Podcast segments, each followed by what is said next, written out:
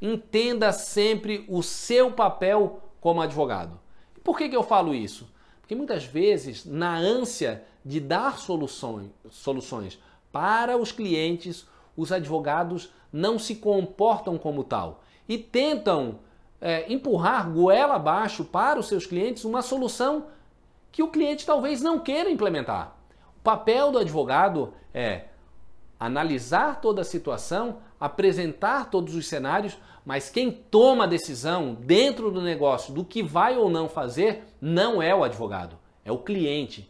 Ele é que vai correr ou não risco, ele é que vai adotar ou não uma orientação que você está, que você está passando para ele. Então, limite-se. Claro, você quanto mais liberdade a gente tem, eu tenho alguns clientes que eu atendo que eu tenho uma, até uma relação de proximidade, muitas vezes formada por conta dessa relação de cliente e advogado, e eu tenho alguma liberdade de, de falar até de uma forma um pouco, olha, eu acho que você tem que fazer isso, a minha sugestão é essa, por conta disso, disso, disso, mas tem um outro cenário que é assim, assim, assado, mas sempre quem vai tomar a decisão é o seu cliente.